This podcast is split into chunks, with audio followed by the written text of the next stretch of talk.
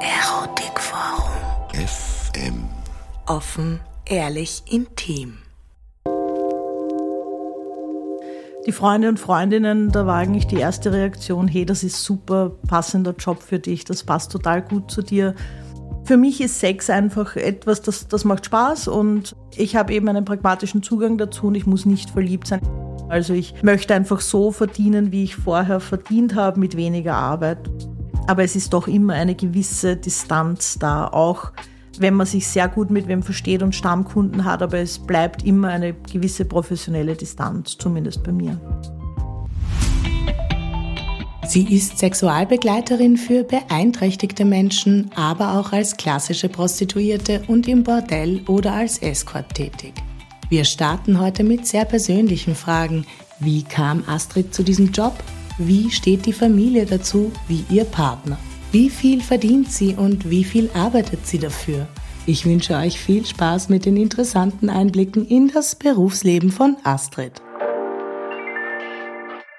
Heute sitze ich hier im Podcast-Studio mit der lieben Astrid und die liebe Astrid ist Sexworkerin. Es war schon recht lustig, muss ich sagen, die Begegnung, die wir beide hatten.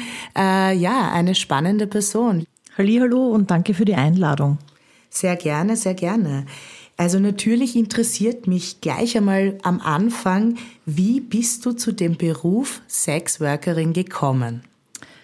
Ähm, das Konzept Sexarbeit hat mich eigentlich immer schon interessiert, auch so mit 17, 18, äh, weil ich mir dachte, hey super, mit etwas, das Spaß macht, viel Geld zu verdienen, auf einfache Art und Weise. Dann bin ich irgendwann draufgekommen, man verdient zwar gutes Geld, aber es ist gar nicht so einfach. Also es hat schon seine eigenen Herausforderungen. Und äh, ich habe dann lange in einer anderen Branche gearbeitet und mit 40 war ich dann äh, so an einem Punkt, wo ich mir dachte, das will ich nicht mehr machen. Und habe dann den Lehrgang zur Sexualbegleiterin gemacht. Ähm, das ist ja auch Sexarbeit und äh, das habe ich dann begonnen und habe dann aber relativ bald relativ viele Anfragen bekommen, auch von nicht beeinträchtigten Menschen und haben mir dann gedacht, machst einfach alles, Escort, Sexualbegleitung und ähm, dann habe ich letztes Jahr auch begonnen, tageweise in einem Bordell zu arbeiten. Wie ist das denn so in einem Bordell, wenn ich da mal gleich einsteigen darf? Also es ist viel unaufgeregter, als ich mir das vorgestellt habe. Es war der erste Tag im Bordell war recht lustig. Da hat die Kollegin dann was gekocht und es hat nach Zwiebel gerochen. da hat sich die Hausdame aufgeregt. Ähm, nein, es war einfach äh, sehr nett und entspannt und ich war vor, dem ersten, vor der ersten Vorstellungsrunde schon ein bisschen aufgeregt. Also da kommen ja die äh, Kunden in, also in diesem Bordell, wo ich gearbeitet habe, da ist es so, da läutet der Kunde an und dann wird in ein Separé gebracht, die Hausdame erklärt ihm die Regeln und dann äh, stellen sich die einzelnen ähm, Kolleginnen und ich halt vor und am Schluss entscheidet er, mit wem er aufs Zimmer gehen will. Und äh, da war ich schon recht nervös, aber es hat einfach, es ist einfach, es sind normale Menschen und man kann reden und es ist recht nett. Die Kolleginnen sind alle sehr nett. Äh, es ist nicht so, also ich, wie ich es erlebt habe, es ist nicht so ähm, Zickenterror, sondern im Gegenteil, man ist äh, gegenseitig, unterstützt man sich sehr und, und äh, schaut, dass es allen gut geht. Also es war ein sehr angenehmes äh, Erlebnis und ich äh, habe das wirklich sehr genossen in dem Bordell. Ich, jetzt ist gerade Pause, die bauen gerade um. Mhm. Ähm, aber ja, es, es war nicht ganz so spannend, wie ich es mir gedacht habe. Es war dann recht, recht gechillt. Okay. Ich stelle dir ja heute persönliche Fragen. Wir haben ja vor, äh, zwei Teile rauszubringen von diesem Podcast. Der erste Teil ist der persönliche Teil. Und da wollte ich dich auch noch dazu befragen, was sagt die Familie und der Freundeskreis zu deinem Beruf? Und wer weiß Bescheid? Ähm, also es weiß eigentlich jeder äh, Bescheid, der mich gut kennt. Also Familie, Freunde, Freundinnen. Die Freunde und Freundinnen, da war eigentlich die erste Reaktion, hey, das ist super, passender Job für dich, das passt total gut zu dir. Ich habe immer schon einen recht offenen Umgang gehabt mit meiner Sexualität, war auch vor der Sexarbeit kein Kind von Traurigkeit. Also ich glaube, das, das wissen alle recht ähm, gut über mich. Äh, bei der Familie war es so, da spiele ich schon mehr mit diesem, dass ich sage, ich bin Sexualbegleiterin, mehr als dass ich sage, ich bin Sexarbeiterin oder ich arbeite im Puff. Ähm, meine Mutter ist nicht unbedingt happy über die Arbeit. Wir haben uns, wir haben so ein stilles Agreement, dass ähm, don't ask, don't tell. Mhm. Also sie fragt mich keine Details, ich erzähle ihr keine Details. Manchmal fragt sie mich irgendwas über Sexualität und das ist dann ein bisschen komisch, aber es ist okay. Was sind die Voraussetzungen, um als Prostituierte zu arbeiten? Denkst du, kann das jeder? Ähm, nein, das kann sicher nicht jeder. Es will auch nicht jeder. Also ich bin mir sicher, es will nicht jeder. Ähm, man muss eben, glaube ich, einen recht pragmatischen Zugang haben zur Sexualität. Also für mich war nie ähm, äh, dieses, ich muss verliebt sein oder Penetration ist was Heiliges, ich gebe was von mir her, ich öffne mich und, und gebe einen Teil meiner Seele her, wenn ich jetzt mich penetrativ ähm, geschlechtsverkehren lasse. ich weiß jetzt nicht, wie ich das gerade sehr schön ausdrücken soll. Du um, ähm, musst also, das nicht schön ausdrücken, du kannst ruhig auch äh, ein bisschen schmutziger reden, ist voll okay. Okay, ähm, nein, also für, für mich ist Sex einfach etwas, das, das macht Spaß und ähm, äh, ich habe eben einen pragmatischen Zugang dazu und ich muss nicht verliebt sein. Ich hatte eine Freundin, die hat mal gesagt, ich kann das nicht. Ähm, One-Night-Stands und also ich muss wirklich den Namen jemanden, jemandes, der mich fickt, muss ich nicht wissen, wenn die Sympathie passt. Und ich glaube, diese, diesen Zugang oder diese Einstellung, die ist recht gut in der Sexarbeit. Ähm, und ich hoffe, dass die meisten Kolleginnen eben auch diesen Zugang haben, dass man einen pragmatischen Zugang zur eigenen Sexualität hat und dann muss man aber in der Sexarbeit, man muss schon ein gewisses Maß an Empathie haben. Also ich ähm, kann nicht, äh, ich habe sehr intim mit Menschen zu tun. Ich muss einfach empathisch sein und ich muss auch gut Situationen lesen können.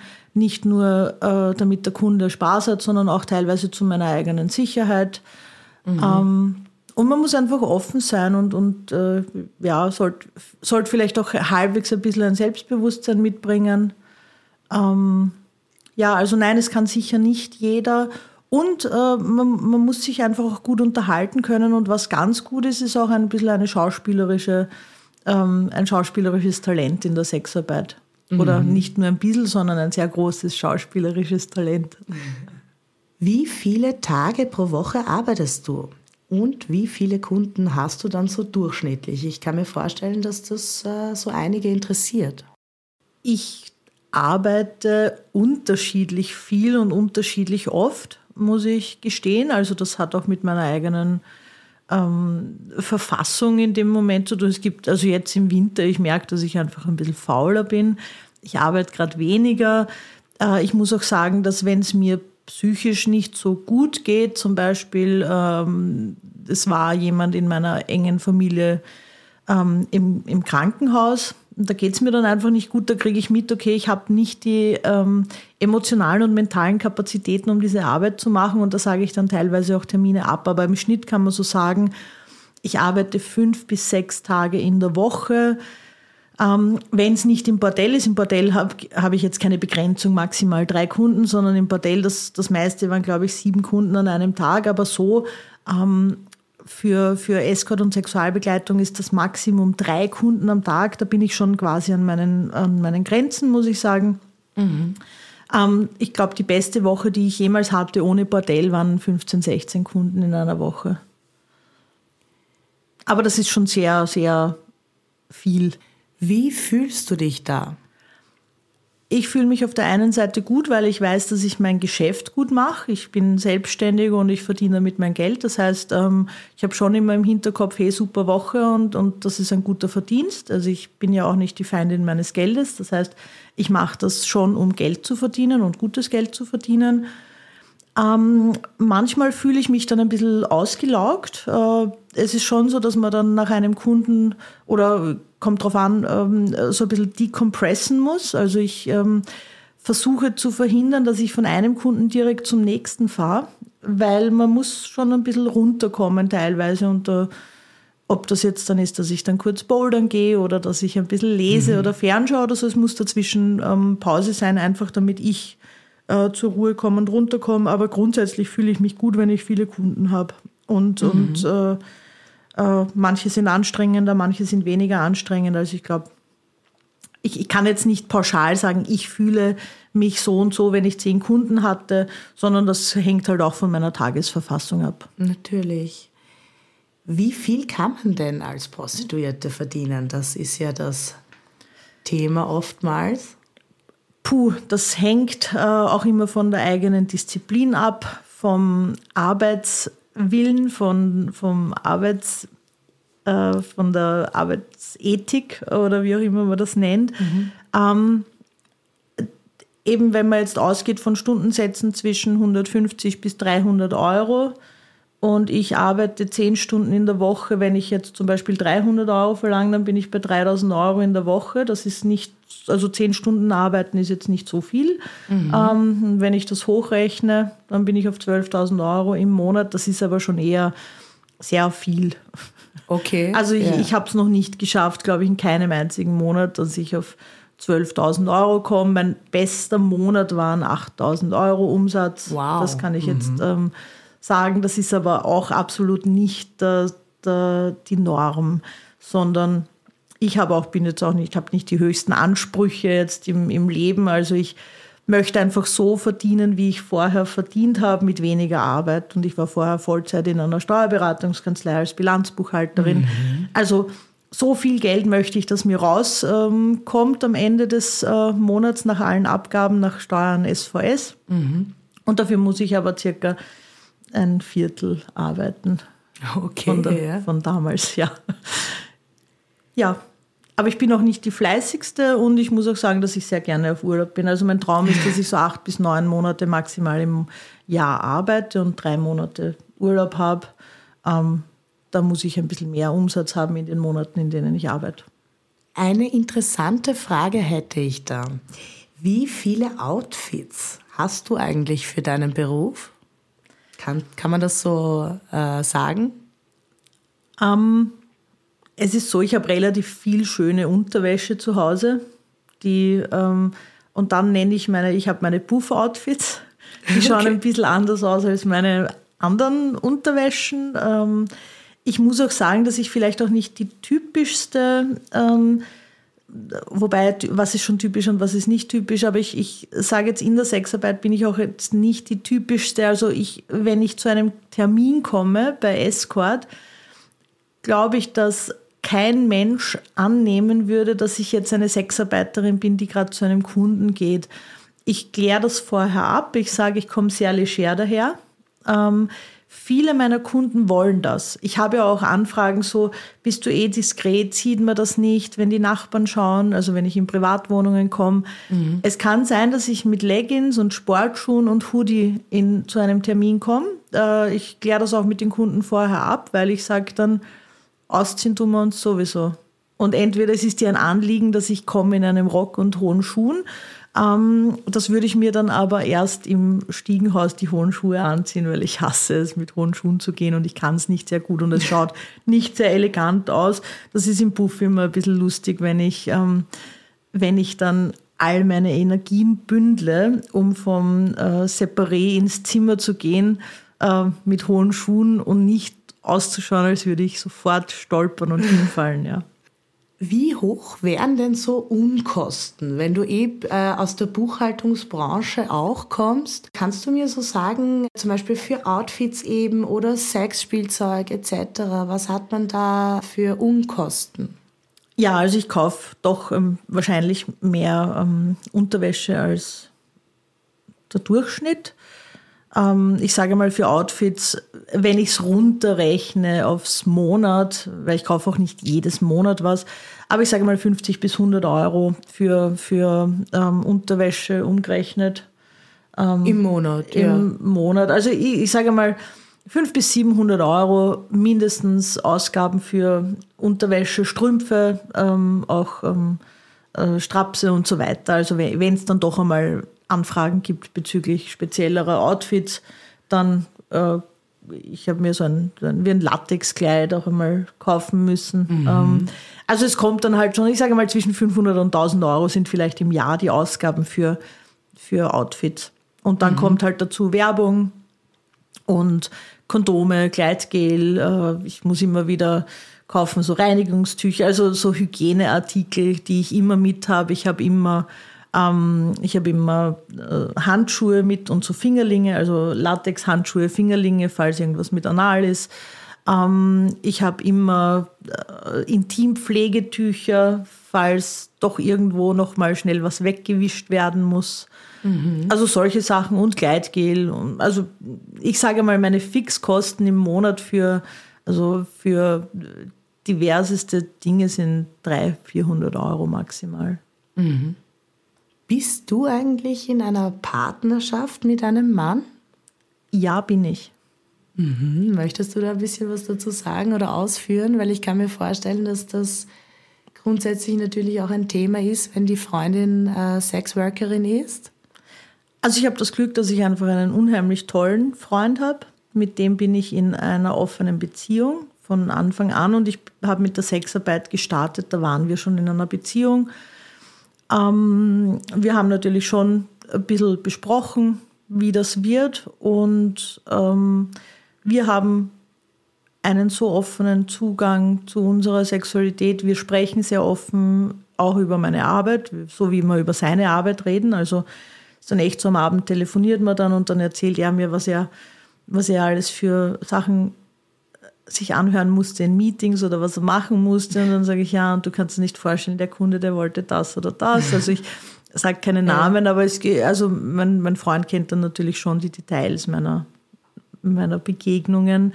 Ähm, ich bin unheimlich froh, dass ich ihn habe. Er ist ein ähm, unheimlich wichtiger Mensch in meinem Leben und man braucht in der Sexarbeit schon auch Leute, bei denen man sich ein bisschen auskotzen kann und das sind teilweise dann Kolleginnen, mit denen ich vernetzt bin, aber eben auch oft sage ich zu meinem Freund, danke, dass du nicht Kunde X bist. Danke, mhm. dass du nicht so bist, sondern dass ich bei dir tatsächlich, weiß ich nicht, äh, dass ich einfach ich selbst sein kann. Das ist halt dann Natürlich bin ich bei Kunden ähm, unabhängig davon, wie sympathisch oder, oder wie gern ich die habe. Und ich habe viele Kunden sehr gern oder finde die sehr sympathisch.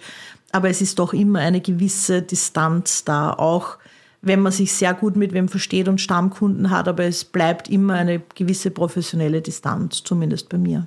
Mhm.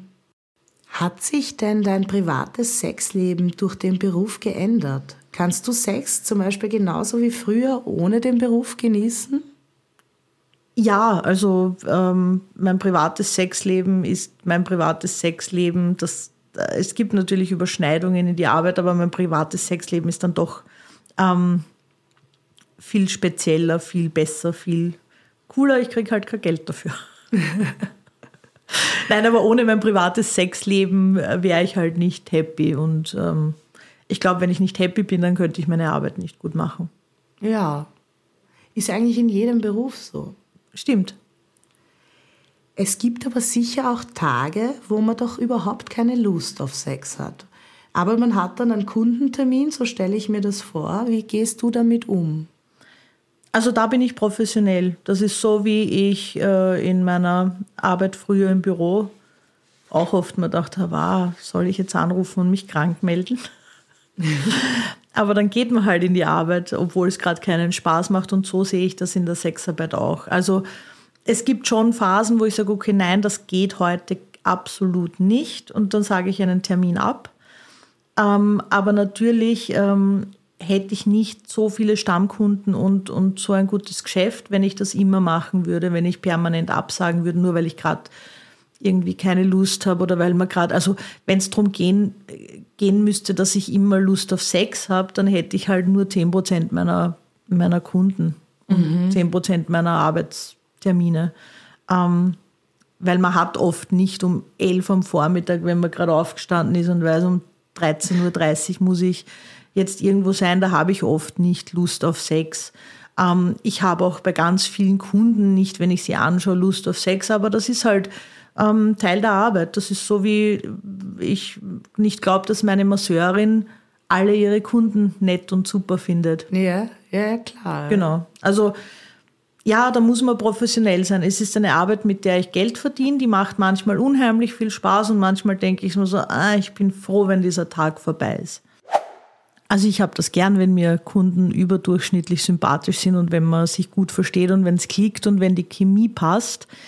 Ähm, das ändert aber nichts daran, dass ich ähm, mit einer gewissen Professionalität in jedes Treffen reingehe und wenn ich gefragt werde, was, wenn du dich in einen Kunden verliebst, ich äh, glaube, für mich ist das gar nicht möglich, weil ich gehe nicht rein mit dem, dass das jetzt ein zukünftiger Partner von mir wird oder ich verliebe mich oder was auch immer. Und bei einem Kunden gehe ich mit der Anspruchshaltung rein, wenn er mir ursympathisch ist, das wird jetzt toll, weil das wird super Sex und ich kriege mein Geld dafür und dann gehe ich nach Hause. Und das ist, ähm, ich habe auch Kunden, wo ich schon mal ähm, privat bei irgendeiner Veranstaltung dann hingegangen bin und zugeschaut habe. Das ist ein, ähm, der ist ein bisschen künstlerisch unterwegs. Ähm, das ändert nichts daran, dass ich dort hingehe und nicht als Freundin dort auftrete, sondern das ist mein Kunde, der zahlt mir dafür, dass er Sex mit mir hat und zum Glück ist er ein wirklich geschmeidiger Typ. Mhm. Das klingt nach einem sehr vernünftigen und aber doch auch freudvollen Umgang damit ich hoffe, es bleibt doch so. Ich kann natürlich nicht für, für die Zukunft sprechen oder das heißt immer sagen niemals nie, aber für mich ist es sehr abwegig der Gedanke, dass ich mich jemals in einen Kunden verlieben könnte und ich habe attraktive Kunden und ich habe Kunden im richtigen Alter und ich habe Kunden, die mich befriedigen. Astrid, meine Liebe, wir werden ja einen zweiten Teil des Podcasts noch herausbringen. Da geht es dann ein bisschen mehr noch um die Praxis. Zunächst einmal danke ich dir sehr für das liebe Interview und die Offenheit. Ich sage danke für die spannenden Fragen und ich hoffe, ich kann ein bisschen mit bestimmten Klischees auch ähm, brechen, weil wir sind doch in der Sexarbeit mit relativ vielen Vorurteilen ähm, und Klischees konfrontiert. So, das war's für heute, aber schon in der nächsten Folge geht es mit dem zweiten Teil des Interviews weiter. Was sind die typischen Kundenwünsche? Wie läuft so ein Date mit Astrid ab? Und wie hält sie es mit dem Reizthema Girlfriend Sex? Wenn du keine Folge von diesem Podcast mehr verpassen möchtest, dann abonniere uns auch auf Spotify, Apple Podcasts oder deiner Lieblings-Podcast-Plattform. Wir freuen uns, wenn du uns mit einer positiven Bewertung supportest und unsere Intention damit unterstützt.